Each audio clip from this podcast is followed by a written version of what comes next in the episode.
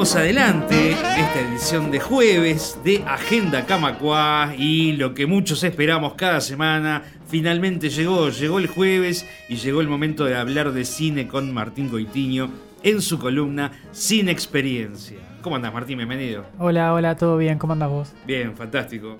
Con ganas de darme un buen atracón el fin de semana de, de películas. Una de las cosas para las que nos viene bárbaro tu columna de cada jueves, más allá de repasar contextos e historias del cine con la excusa de, los Oscars y, del orden cronológico que, hemos tomado en esta columna. Hasta ahora no ha fallado. Al final de cada columna uno se va con 3, 4 películas anotadas para, para repasar y volver a, a ver. Así que objetivo más que cumplido hasta ahora. Pero contanos cómo viene esta semana. Yo creo que esta semana también tenemos, tenemos cosas interesantes para ver, aprovechando además que está un poco frío, como para pasar encerrado. Eh, ahora vamos a mencionarla, pero mientras estaba repasando la, mejor película o la ganadora mejor película de este año, eh, me di cuenta que hacía muchísimo que no la veía y que era me, había gustado mucho en su momento y que era todavía mejor de lo que esperaba y tenía mucha cosa para, para ir desgranando y viendo porque la verdad eh, una selección muy interesante con una película bastante diferente a lo que venimos viendo hasta ahora en esta década. Escuchamos el tráiler, ¿te parece? Y, Dale. Y charlamos. What do you think you're doing? We're having everyone write out a job description. That way management can assess who's valuable and who's expendable. My parents are trying to take an active interest in me. Why can't they just have their own lives? I'm so proud of you. You didn't screw up once. Oh my god. It's a psycho next door. Dean, what if he worships you? I didn't mean to scare you. Smile! You're at Mr. Smiley's. You are so busted. I love shooting this gun!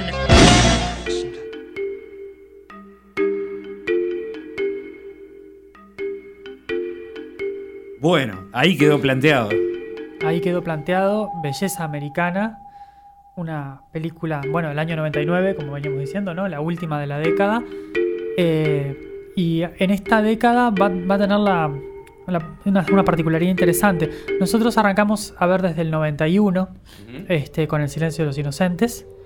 Y dejala esa en mente y después pensá lo que seguimos viendo. Vimos Unforgiven, vimos la lista de Schindler, vimos este, em, Corazón Valiente, vimos El paciente inglés, este, vimos Shakespeare apasionado, vimos Titanic.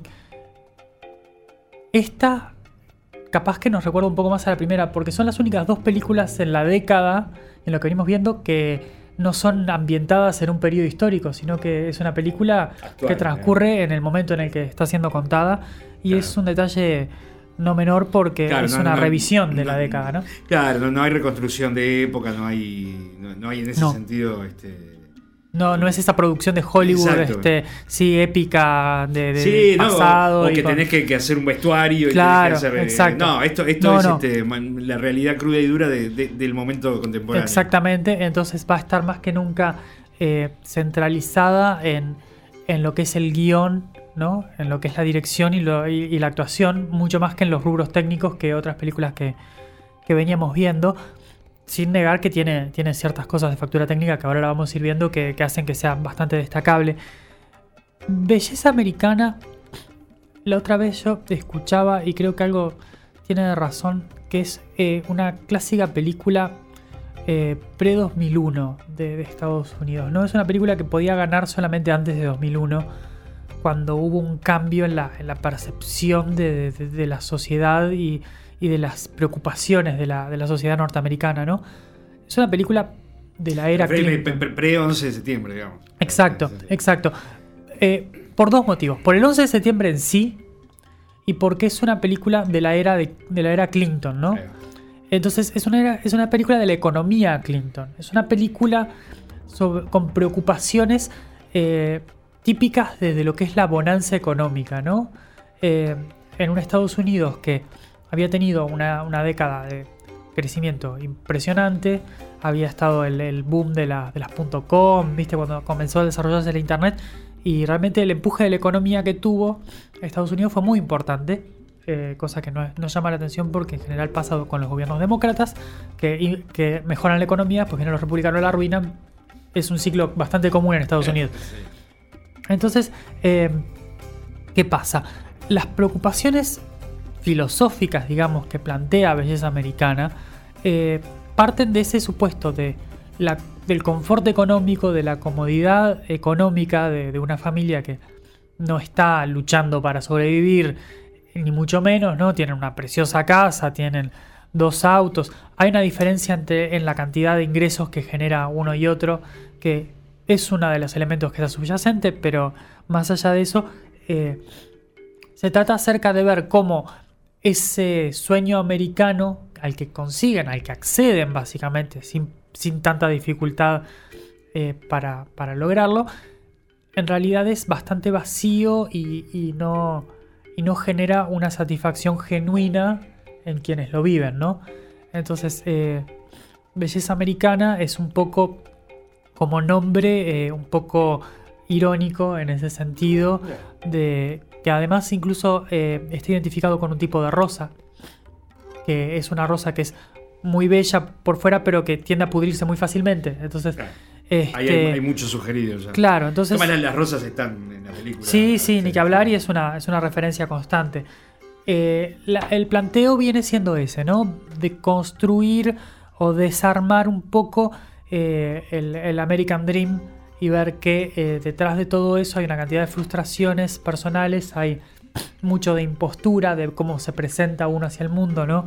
Y en un guion que no es tampoco muy sutil al respecto, ¿no? Este, porque, eh, o sea, hay cosas que se, que se dicen explícitamente y está dicho que claramente que la mejor forma de ser exitoso, plantean algunos personajes, es mostrarse como exitoso, ¿no? Eh, eh, Aparentar.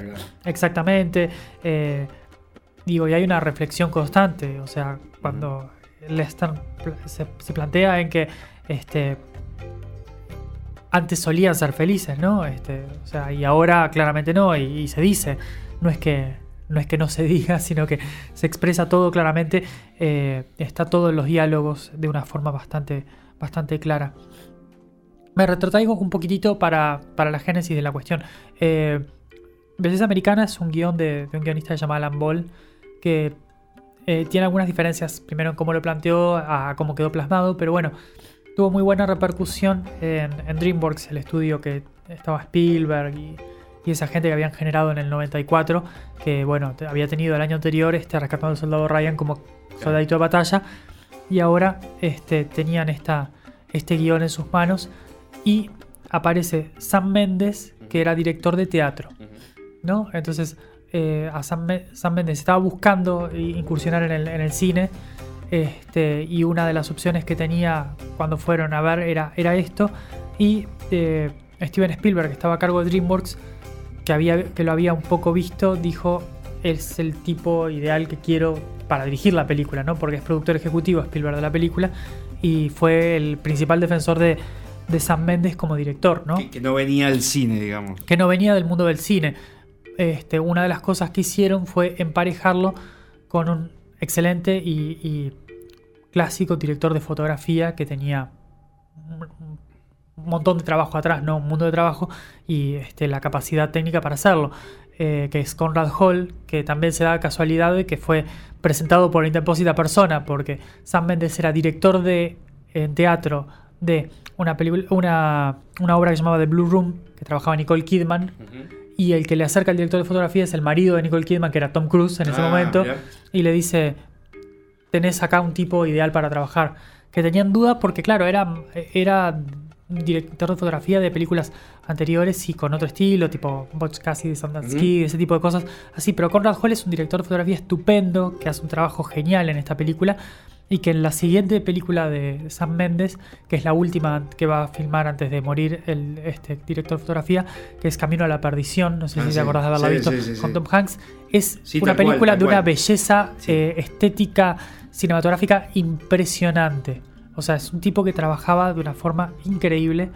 Y bueno, este es el primer paso de, de Sam Mendes, que después va a estar justamente Camino a la Perdición, en una película muy interesante, que a mí me pasó que yo la vi este, inmediatamente después de haber leído el libro, entonces me resultó un poco raro porque era demasiado literal en su, en su transmisión, pero que no deja de ser muy interesante, que se llama Revolutionary Road, que es este, la película que reúne a Leonardo DiCaprio y Kate Winslet como pareja, este, que tiene una temática un poco similar a Belleza Americana, es acerca de una pareja que, que se da cuenta como que dejaron eh, los sueños y la forma en la que ellos veían el mundo para empezar a vivir de una forma impostada y, y falsa, ¿no? Este, que está bastante comunicada con, con Belleza Americana. Y después, este, obviamente, Sam Mendes también hizo este, Skyfall, la de James Bond, y Spectre, Sí, la, sí, última sí, que, la última que hubo. O sea que fue un tipo que fue aprendiendo armas eh, como director cinematográfico. Este, y creo que Belleza Americana es un buen comienzo para él porque Claro. es una película que cuando comenzó el guion, Alan Ball lo pensó también como una posibilidad para teatro, ¿no? Y es bastante así, porque es este.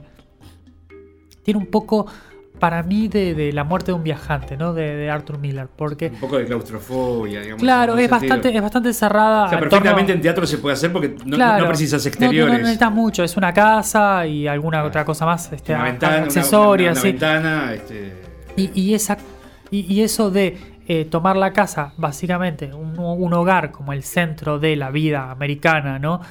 Para empezar a, a desarmarlo y a, des- y a destruirlo y a ver que en realidad está hecho en, en- en cimientos muy endebles, este, es típico de, de- de esa, sí. de esa literatura y ese, ese teatro norteamericano ¿no? de, de mediados de siglo. Y bueno, acá está nuevamente utilizada esa idea para eh, presentar un poco la, lo vacío de- del- del sueño americano.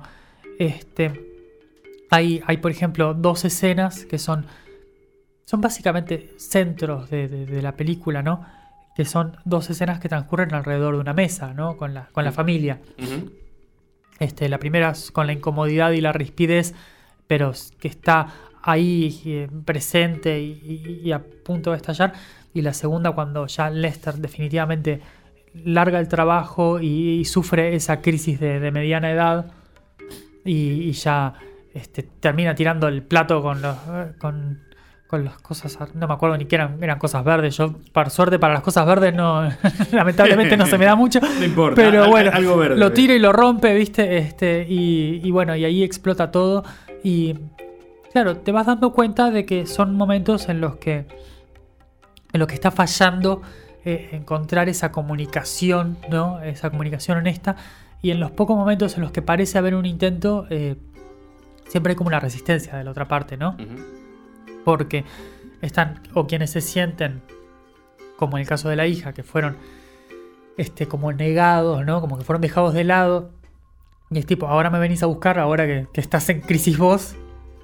O el caso de, de la mujer que es este que tiene su, su necesidad de, de mantener las apariencias por sobre todo. Entonces eh, no le vas a romper ese esquema de, de- de aparentar y de, y de mantener esa, esa vidriera así. Tal cual. bueno, eh, el detonante un poco de, de toda esta crisis que tiene Lester es básicamente eh, la presencia de, del personaje de Mina Subari, ¿no? La, la amiga de, La amiga de la hija. la amiga de la hija. Eh, Mina Subari, preciosa. Sí. yo además este, tenía ma- más o menos la misma edad que el personaje y en ese momento. eh, la película está muy, bien, está muy bien hecha para que vos también te sientas absolutamente cautivado por su presencia. Y son pequeños detalles que son obvios cuando uno los ve porque más o menos te das cuenta. Pero eh, cuando vas en el baile de porristas, que es el momento en el que él la identifica, la única que tiene el pelo rubio y suelto es ella. Entonces, aún en las tomas generales en las que no están hechas para específicamente centrarse en ellas, la, la vista se destaca, ¿no? Entonces, Se te van los ojos para ahí, claro. claro, está armado para que eh, vayas cayendo vos atrás de, de Lester, eh, Claro. cautivado por la presencia de ella.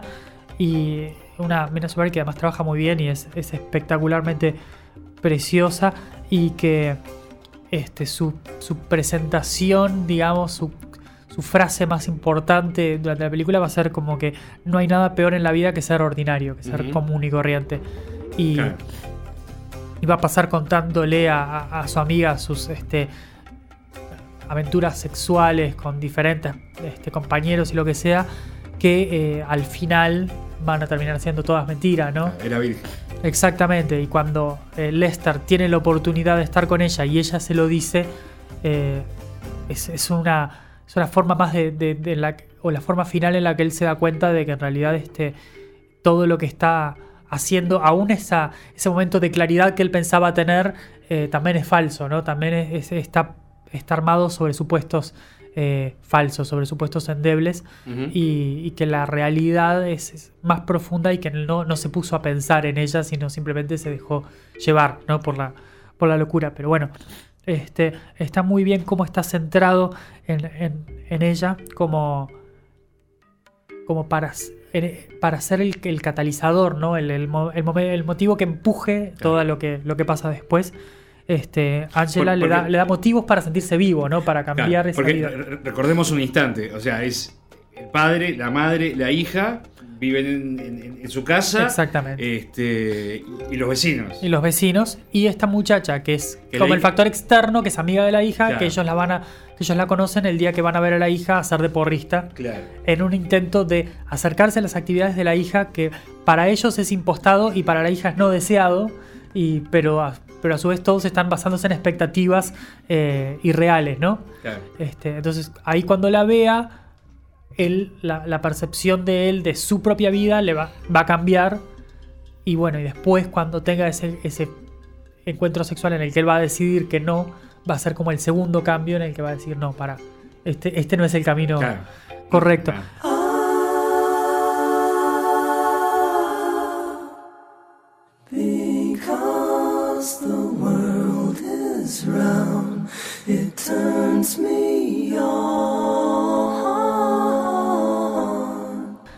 También este, la- la- el personaje de la hija es muy interesante y Sí. este es una muchacha de Tora Birch, es una muchacha de una belleza absolutamente diferente, Sí, pero no menor a la- a- al otro personaje, que justamente lo que hace el, el nuevo vecino es, es descubrir esa belleza que ella tiene, eh, mucho más melancólica y capaz que menos impostada pero que igual tiene sus, sus cosas, ¿no? Tiene esa cosa de, de reacción adolescente eh, un, poco, un poco forzada y, y capaz que eh, de, de- de falta de, de intentar a veces conectar, ¿no? Porque yo entiendo que es lógico que nosotros pongamos las expectativas de lograr una buena comunicación y un buen desarrollo en los padres más que en los hijos, porque los padres en definitiva son quienes están a cargo de la Es- relación durante muchos años. ¿no? Es, una es su trabajo, digamos. Exacto.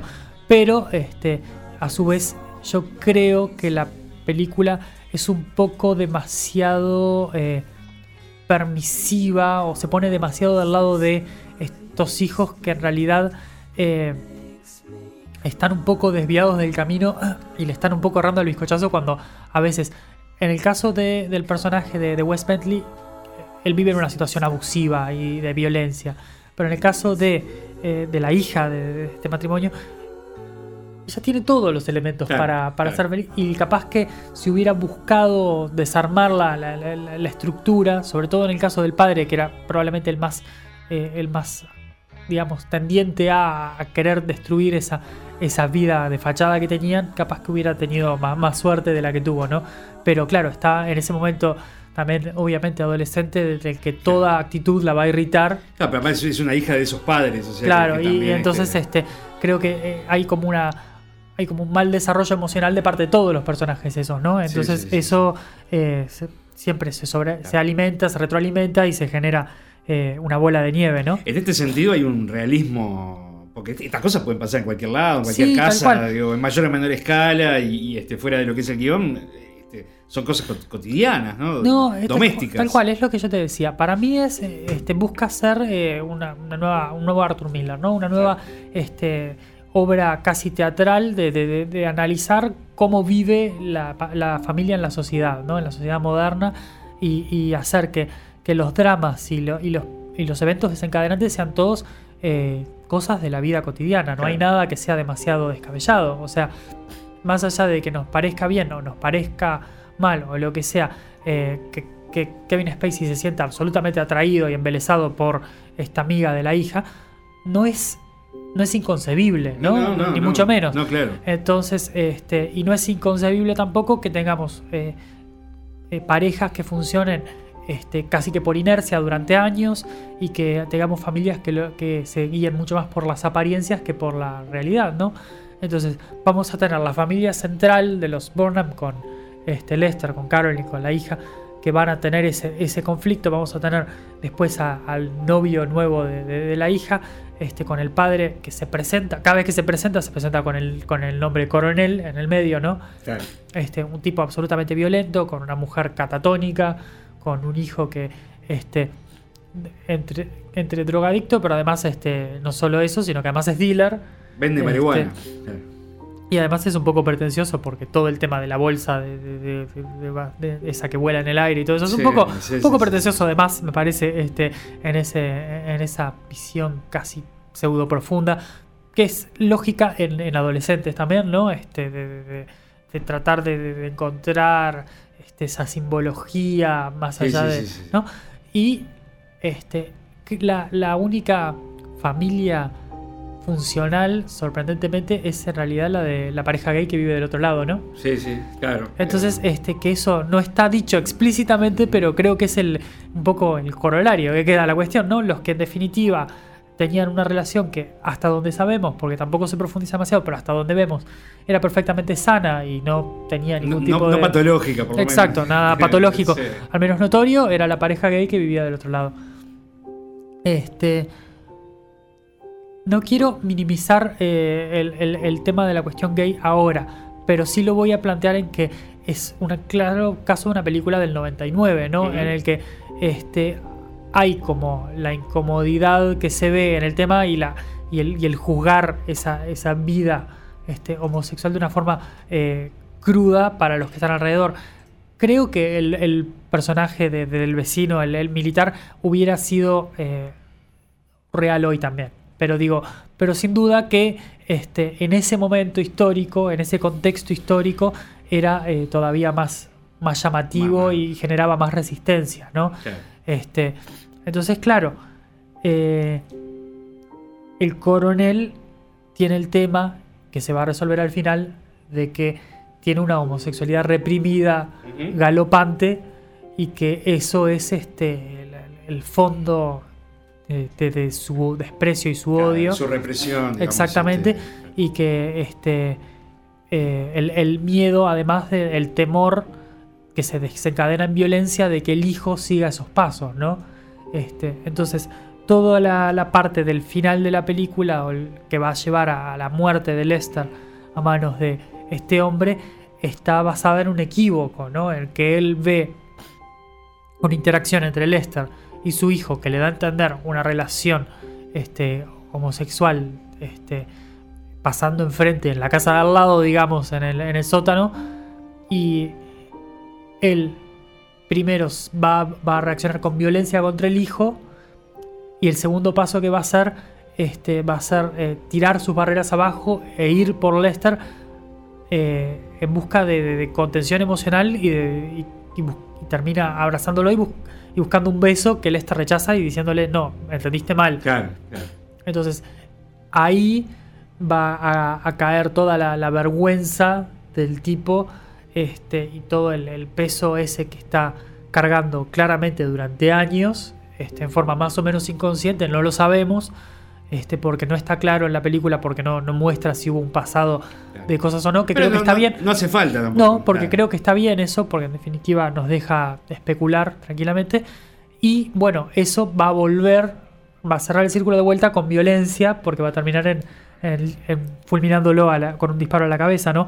Cuando en definitiva nosotros pensábamos que, la, que el arma la podía tener este, Caroline cuando venía en la, en la camioneta escuchando Claro. un, un audio de autoayuda Sí, que, que le decía, decir, este va a matar al marido. no soy una víctima y ella agarrando un arma, ¿no? Claro. Este, y ahí también creo que hay este, un acierto de, de parte del guionista de, de decir eh, eso de la autoayuda es un poco engañoso, ¿no? Es, es, son como, como los horóscopos, como que uno encaja lo que uno quiere, está esperando escuchar. uno, claro, uno rellena como quiere e interpreta como quiere, ¿no? Este, lo que está escuchando y en realidad eh, la autoayuda es ayudarse a uno mismo, pero ayudarse a uno mismo a encontrarse, ¿no? No, Mm. no imposturas, no este, Claro, un muletillas. discurso que te impone. Exacto, sino decir qué es lo que me está pasando, por qué me está pasando y, y cómo lo soluciono, pero, pero realmente, no este, agarro el arma y salgo a lo loco. como la primera epifanía de Lester no es una epifanía real, o sea, es una, es, sí, mi vida está mal y la voy a cambiar, bárbaro, y tiene momentos de, de- en los que él dice, en los que, en los que está en el camino correcto, porque cuando llega la mujer a la casa y él, este, y ella está en el sillón y él quiere tener relaciones con ella Sí. y eso, ese día arriba de ella, es un momento de búsqueda de conexión genuina Claro. que se interrumpe porque ella dice, no me tires cerveza arriba del, Sí, del mueble, ¿no? sí. Pero digo, son momentos, pero a su vez hay otra cosa que es un poco de- exagerada y un poco eh, perdida, porque empieza a hacer ejercicio para tratar de impresionar a la muchacha esta y eso, que habla de que en realidad no está pensando en él, sino que está pensando de otra forma, ¿no? Él Sigue sale, siendo- sale sigue corriendo, ¿no? claro, cuando, cuando sale a correr con lo le comenta a la, claro. a la amiga, ¿no? Creo Sí. que, que si estuviera mejor Sí, físicamente. exactamente, sale, sale a buscar las mancuernas para hacer Sí, ejercicio al fondo, tal verdad, cual. es verdad. Este, eh, entonces, claro, eh, de vuelta, es algo que uno hace para la mirada externa, ¿no? Eh, y un poco la película nos va a, a tratar de decir que lo importante es lo que terminamos haciendo para nosotros, ¿no? Para, para nosotros mismos encontrarnos este, y, y mostrar quiénes somos, pero no mostrar por mostrar al mundo, sino mostrar de, de revelarnos como somos, este, de desnudarnos un poco este, y, y- y sacar lo- la impostura, todo lo, todo lo que está afuera, toda la fachada, ¿no? La apariencia. Le- Lester va contando, ¿no? Y, Sí. eh, y, y no está mal. Porque No. a, a veces es un recurso que no que no queda siempre bien, digamos, ¿no? El, el la narración en off, este, o, o- Claro. o el adelantar. Sí, eh, sí, que- y, decir, voy a estar bien. muerto y lo que Claro. sea. Acá sirve un poco para, para, para poner una. para distraerla en la dirección de la que va la cosa, porque comienza con, con, el, con un video de este, la hija y el vecino hablando de, de la posibilidad de matarlo a él. Ah, sí. Y ahí claro. pasa la narración en el que dice, menos de un año voy a estar muerto. Entonces ellos son unos posibles culpables de esto. Uno ya imagina sospechosos. Este, y después, este, cuando lo de, lo, lo de Caroline también, este, hay un poco de eso, que en realidad no es el eje el quién, quién lo mata, pero siempre sirve para generar un poquito de, de expectativa e incertidumbre. Pero a su vez, este, el- el, eh, esa voz en off sirve para, para darnos una, una ventana interior al personaje que de vuelta es bastante teatral en ese sentido y que solo capaz que al final este, se vuelve un poquito demasiado casi mística y mágica y maravillosa, eh, en el que capaz que es un poquito demasiado este, fuerte en el concepto de ese de, de la belleza americana, que probablemente ya estaba este, aparente, pero funciona, funciona muy bien. Y después te digo, tiene esos momentos de, de visuales muy bien logrados, con los pétalos, con las rosas, con la puerta roja que tienen ellos Sí. ahí en el medio, ¿no? Que es este una, una- una clara alusión a, este, a la muerte que habitualmente aparece. Es algo que se utiliza en las películas. Y lo vamos a ver incluso entre otras de las nominadas. Este, el auto también es- son esas gotas de, de color rojo, esa cosa casi sanguínea que aparece cada ciertos momentos que nos va hablando un poco de, de, de la muerte, pero también de, de desnudar lo, lo interior, ¿no? El, rojo va siempre un poco a, a las pasiones y a lo interno y a, a lo sanguíneo de los personajes. Este, en una película que tiene un guion muy interesante, tiene actuaciones realmente muy, muy buenas. Sí, claro. Kevin Spacey está brillante en la película. Sí, sí. Eh, Annette Bening está increíble también en la película. Es Bah, son dos grandes actores. Sin duda, sin duda. Este, bueno, la- las dos gurisas, Tora Birch, Mina Subari, trabajan muy bien. Muy Wes bien. Bentley es, es como perturbador, pero es absolutamente creíble en ese sentido. Después salió mucho en comedias, ¿no? En American Pie, creo. Sí, Mina Eh, Subari estuvo en esa vuelta. No, me, me parece que Sí. le, perdí un poco la- el rastro, Sí, sí, sí, pisada, sí, pues. sí. Después no, no, no- Sí, tuvo en esa serie y después no tuvo mucha, Ahí va, ahí va. mucha vuelta, pero fue, es una ella mucha- trabaja muy bien. Bueno, como te decía, Wes Bentley muy bien, muy perturbador, muy extraño. Chris Cooper, justamente el, este, el coronel, el, El vecino. coronel, está muy eh, bien también. Sí, y tiene, tiene esa violencia este, que, se, que como que se le nota. Y él este, incluso estaba leyendo de que cuando él estaba viendo la posibilidad de hacer el papel, no estaba seguro, le daba como una cierta inseguridad. Y la mujer le dijo, a vos lo que te pasa es que tenés miedo. y, y que tengas miedo creo que es el motivo por el que vos tenés que hacer el papel. Está bueno. Y fue tal cual, ¿no? Porque, Está o sea, eh, encontrar que vivir en ese personaje incómodo durante ese tiempo este, eh, es una buena cosa eh, como actor, ¿no? Y bueno, Alison Janney, que hace la mujer, Peter Gallagher, que hace de la com- el, el- el otro vendedor de bienes raíces, que es la Ah, sí, competencia, sí. Cancherito, que también Sí. tiene una vida de fachada que, que, que- que es solo para mostrar, mientras- y se está separando de la mujer, ¿viste? Pero bueno, todo, todo el elenco funciona muy bien, en un guion, como te dije, que funciona muy bien, en un director que para ser primerizo eh, logra un trabajo muy bueno, eh, con una muy buena capacidad de encuadre, de, de armado, de, de situaciones este, cotidianas, pero encontrándoles los detalles visuales. Yo qué sé, una- la primera vez que vemos a Lester en el trabajo está reflejado en el monitor de la computadora, en el que hay barras como de números, pero que Ah. son representativas desde el encierro que él está viviendo claro, en la claro. situación, ¿no? Ese tipo de cosas así, este, que son pequeños detalles, pero que, que hacen a la cosa y que, y Detalles que ayudan. cinematográficos, claro. Exactamente, bueno, con la fotografía de Conrad Hall que también funciona muy bien, este, la música, una película, la verdad, muy interesante, este, que, como te decía, es una clara película de, de- de bonanza económica, ¿no? De, esas en las que capaz que cuando estás preocupado por cosas mucho más elementales, eh, no sé si estás pensando en eso, Claro, pero si cuando las, tratando de ten- llegar a las fin de tenés resueltas, de repente aparece, el vacío. Exacto, o- eh, el decir, al tedio a veces. Estoy, estoy viviendo la vida que quiero vivir, la estoy viviendo como quiero vivir. eh, porque solo llegar a fin de mes y solo este, pagar las cosas que quiero no, no puede ser el único objetivo, ¿no? Eh, Este, y bueno, esa, esa introspección está muy bien tratada. eh, a, su- a su- a través de este absurdo que pasa ahí, pero que a su vez es absurdo porque pasa todas las cosas juntas, pero no es absurdo porque son, como decíamos, son cosas que Son cosas perfectamente que- pueden son- pasar. Son cosas que pasan. claro. Exacto. Claro, Entonces, claro. eh, está muy bien contada. A, a pesar de ser, como decíamos, una cosa de fondo teatral, no es una película teatral. No es una película de esas que vos ves y decís, alguien puso la cámara frente a los actores y la dejó ser y es No, para no. teatral, es para televisión. No, no, no. Es una película absolutamente 100% cinematográfica, muy, muy buena. Es una legítima ganadora del Oscar. Es una entonces, legítima ganadora del Oscar. En este eh, sentido. Absolutamente defendible. Más allá de que ahora vamos a ver que la competencia era muy buena y hay algunas que son válidas ganadoras del Oscar también. Pero muy, muy buena. Una legítima ganadora que además recontra recomiendo porque creo que vale la pena ver. Porque hay una cantidad de cosas eh, que son. A veces suena, suena vacíos, valga, la, la- la oposición, decir que son profundas. Pero tiene cosas profundas de esas que este, que, que sí, que nos sirven para, para ver, para vernos a nosotros mismos y vernos como sociedad. Y creo que la verdad eh, vale la pena. Excelente. American Beauty, entonces, Belleza Americana. Eh, película estrenada en 1999 y premiada en los Oscars de 2000. Exactamente, en marzo de 2000. Correcto. ¿Y con quién competía? ¿Qué, qué otro, qué, qué otro paisaje teníamos en, en los títulos de ese año? Bueno, teníamos una selección de cinco películas bastante interesante. Eh, otra de las películas que estaba nominada, con un actor que vamos a volver a ver unos años, eh, ahora los años siguientes, es este The Insider, el informante, con Russell Crowe en una actuación brillante. Tremendo, Algunos dicen que quizás su mejor actuación. Este, con todo el tema de la industria tabacalera y una película muy bien construida. Además, este, dirigida por Michael Mann, un, director muy bueno Sí, sí. eh, que genera momentos de, de tensión y, y excelentes, la verdad. Una, una muy buena película.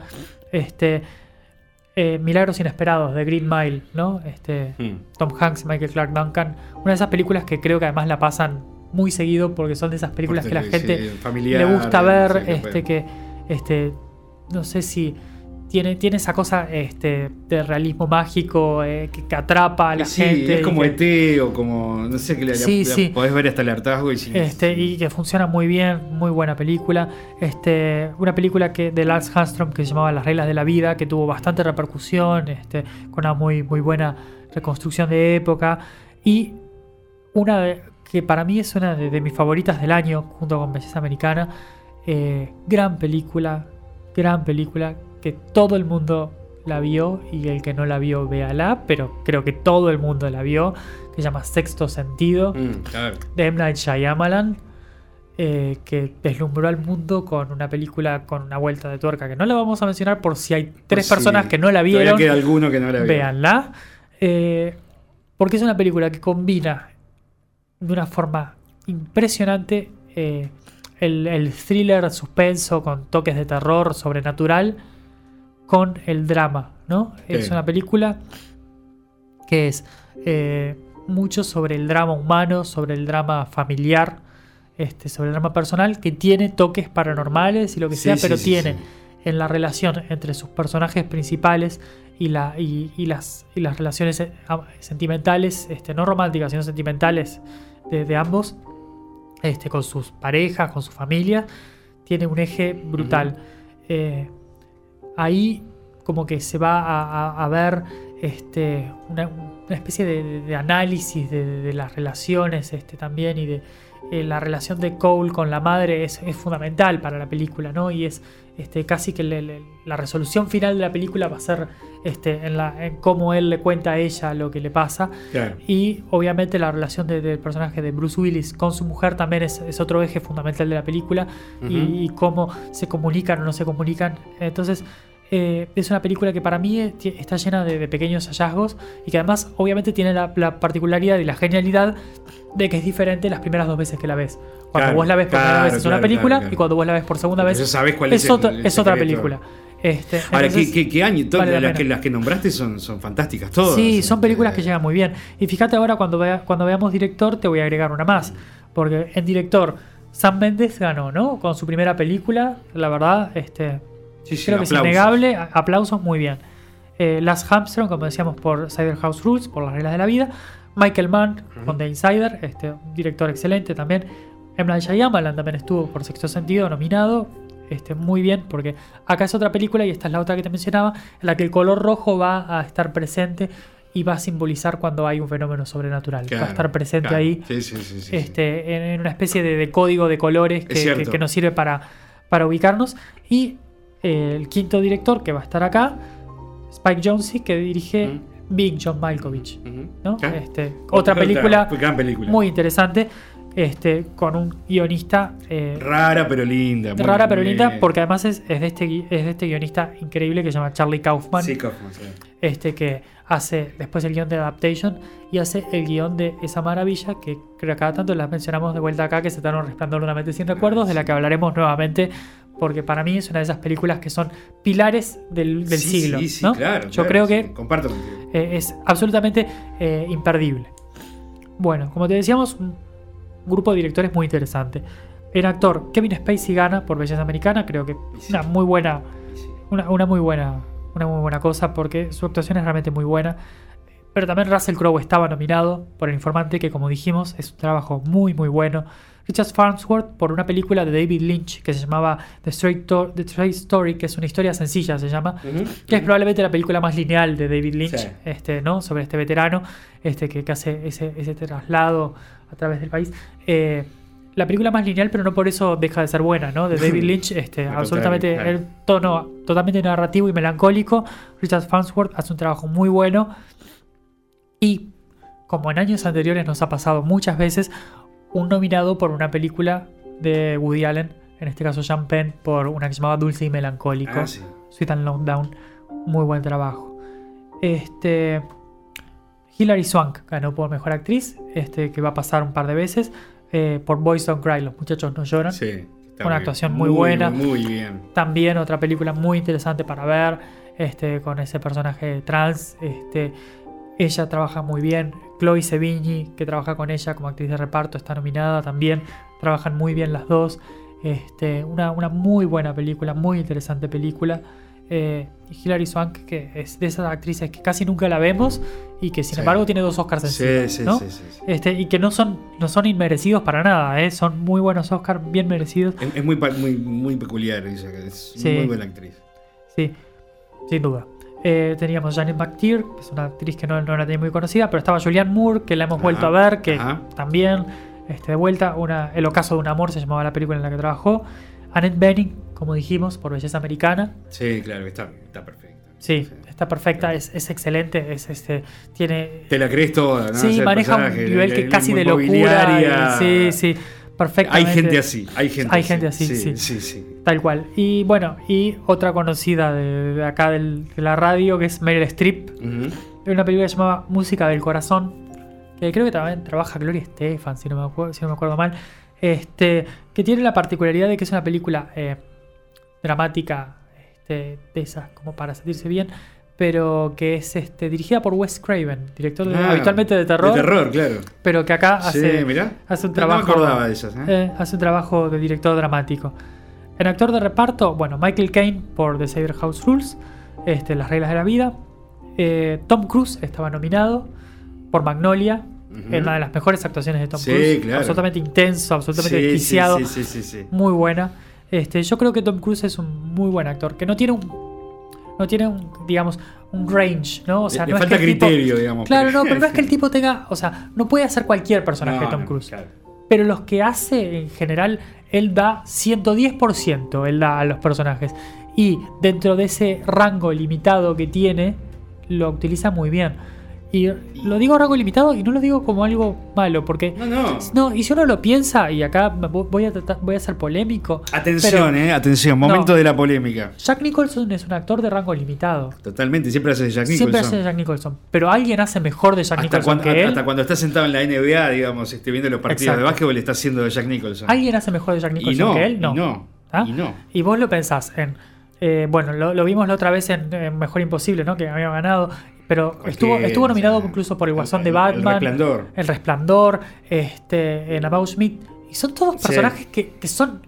Es él eh, en una forma encarada distinta, pero es él, ¿no? O sea, esa es la esencia. Un, un poco loco, un poco. Exacto, eh, atrapado sí. sin salida, ¿no? sí. Digo, pero eso no le quita la- lo, lo bueno a la actuación, para nada. Quería aclarar eso porque me parece importante. No, está bien que dejes constancia. Michael Clark Duncan por The Green Mile, una pérdida importante para el cine, porque era un tipo que tenía una presencia muy, muy importante, física, ¿no? Pero a su el, vez. el negro grandote este, para, para, claro, para que pero- nadie pero se equivoque, vez- que es un actor muy, muy tierno, además. ¿no? Claro, Eh, yo- claro, pero a su vez tenía una humanidad impresionante. Una- ¿no? es una ternura, una Eso- humanidad. Eso, eso es importante. Que murió, murió hace poco, ¿no? Sí, hace unos Este, años, por eso. Por sí. eso digo, fue una pérdida importante.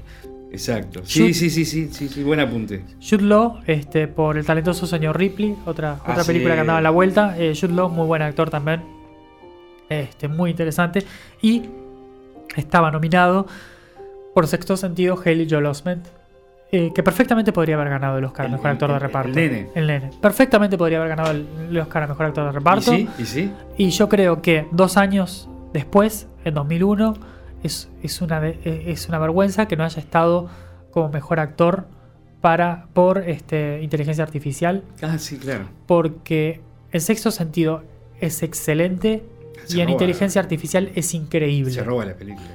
Claro. Este, en inteligencia artificial, después vamos a hablar de ella, supongo, porque además En también es un- una película que me gusta mucho un hablar, par de mucho hablar, semanas. pero él, él pasa toda la película sin pestañear, ¿me entendés? Porque es meca. Pero la forma en la que él va humanizando su personaje con pequeños detalles eh, es increíble. Bueno, y acá, en sexto sentido, más allá de que todos nos acordamos de así Dead People y todo eso, la actuación es mucho más que eso. Sí, y, el, claro. y el miedo que uno puede llegar a sentir por la película, en gran parte está centrado al miedo que siente él. Y lo Entonces- expresa como nadie. Exacto. Entonces, nuestra entrada a todo lo que pasa y a todo el peso dramático también de la película va a estar dada por la actuación de Haley Joel Osment. Increíble. En actriz de reparto, eh, Angelina Jolie. El gran salto a la fama es por Girl Interrupted, Inocencia Interrumpida. Sí. Una actuación memorable Sí, en la que también se roba la película, eh, que es protagonizada por Winona Ryder. Eh, pero una película también muy interesante. Ahí uno se acuerda que Angelina Jolie era una buena actriz. Sí. Decir que a veces después este, con, con la cuestión veces, me- este, pone- mediática sí. y todo eso uno se olvida que queda, para cual. atrás, pero la ves trabajando y... No, y eh, lo que pasa es que es una mujer que tiene un carisma increíble. Uy, sí, claro. Entonces eso hace que uno la quiera ver hasta a veces afuera de la pantalla grande, ¿no? Entonces eso hace que su vida sea interesante y, su- y verla sea interesante. Sí. Pero cuando está con un buen guion encima, eh, es, es magnética, ¿no? Es- Claro. es sobre- y acá... Bueno, es como Tom Cruise en algún sentido, ¿no? Sí, sí, Este, sí, que Son, estrellas porque son, es imposible no verlas, ¿no? Claro. Eh, tienen eso. Este, y a- ella acá hace un trabajo increíble. Era una película que es este, perturbadora y emocional y tiene un uso de la música increíble. Tiene una canción que se llama The End of the World en el medio, que es este, des- desesperanzadora totalmente y que eh, va cuando muere. Y bueno, yo la verdad creo que otra película que vale la pena ver y encontrar, este, no para sentirse bien, claramente, pero que eh, tiene actuaciones muy buenas, tiene la música muy buena, tiene, tiene algo que, que hace que, que uno la, la recuerde mucho. También estaba como actriz de reparto Toni Collette, que es la madre de, de Cole en Sexto Sentido, Ah, sí, que claro. también, y a veces uno la, uno la pasa por alto, pero ella también hace un trabajo muy bueno en la película. Sí, sí. Este, y la relación de vuelta entre la madre y el hijo es uno de los ejes fundamentales de la película. Tanto como la relación entre el personaje de Bruce Willis y el del nene, el de la madre y el hijo también es un eje fundamental del, del peso dramático de la cuestión que vale la pena revisar. Catherine Keener por Conoces a John Malkovich también estaba. Samantha Morton por Dulce y Melancólico, la de Woody Allen que decíamos. Este, Samantha Morton, una muy buena actriz que no ha tenido el despegue que quizás debería haber tenido, pero que es realmente muy buena. Este, que va a tener actuaciones que las vamos a ir viendo en momentos posteriores. Este, ahora, por ejemplo, me acuerdo de la película de Spielberg, este, Minority Report, justo que hablábamos de Tom Cruise. Este, ella es uno de, de esos, de esos este, seres que ven el futuro. Claro. Eh, la Agatha, la que él rescata. Y bueno, Sí, sí, son, de, de- son en película, en, en los ciencia lo- ficción, lo que sea, pero sí, que- exacto. Ella, este, los precogs que le dicen en la película, sí. este, ella es la que tiene el contacto con el protagonista y es este, muy buena también la actuación en una película de ciencia ficción que vale la pena ver también. Bueno, y Chloe Sevigny, como decíamos en este, Los muchachos no lloran. Guión original ganó Belleza Americana. Estaba, el de- como dijimos, el de Charlie Kaufman de Conocer a Malkovich, el de Magnolia, estaba el de Sexto Sentido, este, películas muy interesantes.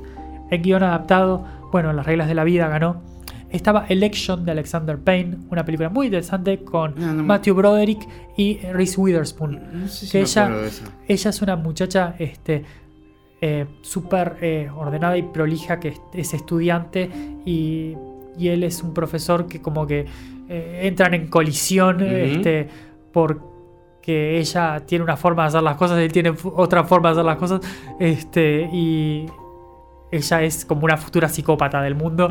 Eh, una muy buena película No que tiene, que no tiene cosas de comedia negra eh, que buscala porque te va, Sí, te sí, va a sí, parecer que- te va a parecer interesante. Claro.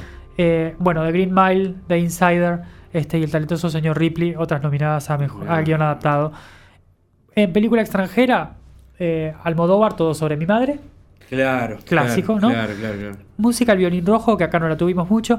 En la canción eh, Phil Collins por la de Tarzán, eh, You'll Be in My Ah, Heart. sí, sí. Y estuvo como detalle nominada a Blame Canada de la película de South Park, la película Claro. eh, musical de South Park, que es súper recontra, hiper recomendable. No es para niños para nada, para nada, Sí, porque sí. está llena de todas las malas Sí, palabras que sí, existan en el mundo. Pero es una película excelente, una crítica brutal y despiadada a la, a la corrección política. Vale la pena. Dirección de arte, eh, El jinete sin cabeza, la de Tim Burton. Maravilloso. Vale la pena, la dirección de arte de esa película es brillante. En fotografía, como dijimos, con Rabbit Hall de Belleza Americana, vale la pena. Y después, la última película que creo que vale mencionar y que también creo que muchos la vimos, o casi todos la vimos del 99, pero que cambió el cine, que ganó en sonidos, en efectos de sonido, en efectos visuales, ganándole a, Star Wars, cosa que no había pasado en las anteriores películas de Star Wars, y en edición, cosa nada menor, porque habla de una factura técnica increíble, que se llama The Matrix, The Matrix, Claro. de eh, quienes entonces conocíamos como los hermanos Wachowski, ahora las conocemos como las hermanas Wachowski, Exacto. que hacen una producción increíble, una película que se basa en cómo está contada y que voló la cabeza de un montón de gente porque visualmente derrumbó una cantidad de, de- de barreras y cam- cambió el cine, ¿no? cambió el Ah. cine totalmente. Eh, tuvo un momento en el que tuvo una influencia un poco negativa, pero creo que ahora que se aprendió a utilizar todo lo que nos enseñaron eh, a partir de lo que ellos armaron, eh, creo que vale la pena revisarla, porque además es, es excelente, es, es muy buena la, Sí, la película claro, claro. Y, y vale la pena, se disfruta mucho. La verdad que llené la, llené la hoja, ¿eh? donde empecé, empecé a notar películas, empecé por Belleza Americana y terminé por, por Matrix, este, y con todas las que me nombraste en el medio, Martín. Una, paliza cosas. para ver, el gran año. Sí, sí, muchas cosas muy interesantes, la Qué verdad. gran año. Este, variadas en género, en tono, y, que, bueno, e- es, lo que creo que tiene de bueno, y lo, decimos bastante seguido, ¿no? Pero lo que tiene bueno este ejercicio es que nos permite eh, recordar cosas que vimos o, recordarnos que no vimos ciertas cosas que valen mucho la pena ver, porque hay, hay muchas cosas muy buenas que- que- que están en la vuelta y que el cine nos ha dado muchas cosas de muchos géneros, contadas de muchas maneras por muchos directores, este, que se sustentan a veces en guiones increíbles, a veces en dirección Sí. increíble, a veces en actores, a veces en conjunto de todas las cosas, pero que siempre nos, nos van a dar un punto de acceso para entrar a, a un mundo nuevo o a veces al mismo, como en el caso de Belleza Americana, pero desde un punto de vista nuevo que nos permita reexaminar la realidad este, y, y obviamente con esto también reexaminar el cine en su contexto, porque eso es un poco también el juego. El- las películas no existen en un vacío,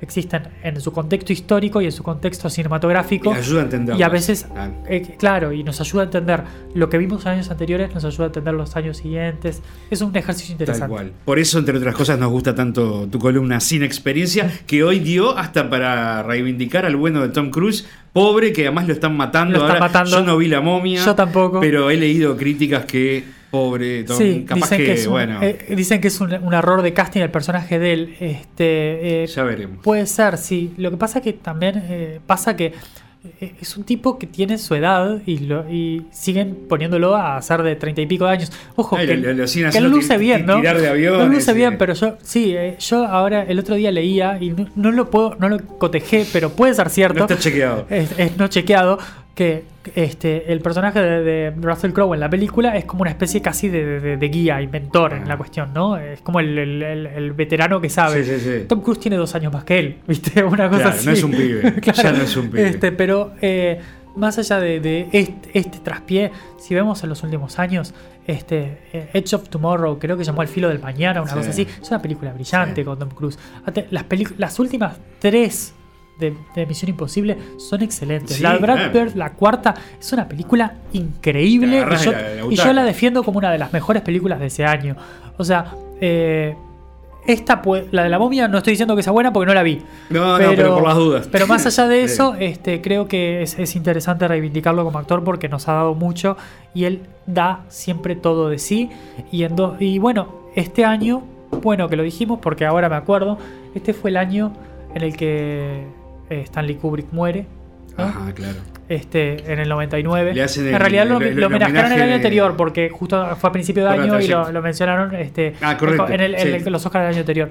Pero el 99 es el último año de Stanley Kubrick y es el año en el que se están Ojos Bien Cerrados, que podría perfectamente estar nominada Ah, acá sí, claro. en, este, en, este, en esta selección de películas que probablemente fue poco comprendida en su momento este, y, y menospreciada, pero que Tom Cruise es excelente, Nicole Kidman es excelente, la dirección de Stanley Kubrick es absolutamente brillante. Ah, es de Manuel. Eh, ah, una película realmente muy interesante sobre eh, el amor, el sexo, cómo se vinculan ambas, en dónde se juntan y en dónde se separan, que vale la pena ver también. Gracias Martín por tu gran columna de este jueves. Y la, la semana que viene nos encontramos con más Sin Experiencia. Chau, chau. I feel like I can't take it.